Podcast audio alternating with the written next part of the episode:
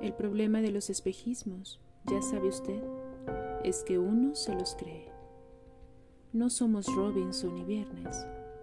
Uno insiste en perfilarse en su autobiografía como le resulta más conveniente, pero no haga caso a todo lo que anhela. Tampoco se proyecte, heroico, sobre las dádivas que la vida le concede con un guiño de azar.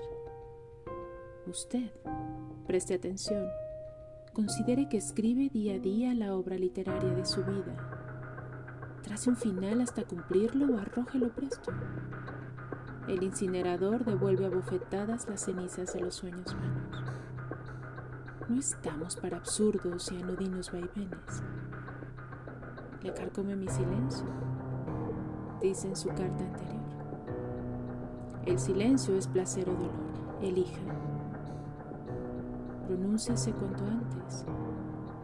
El viento susurra al diente de león y será irreversiblemente volátil.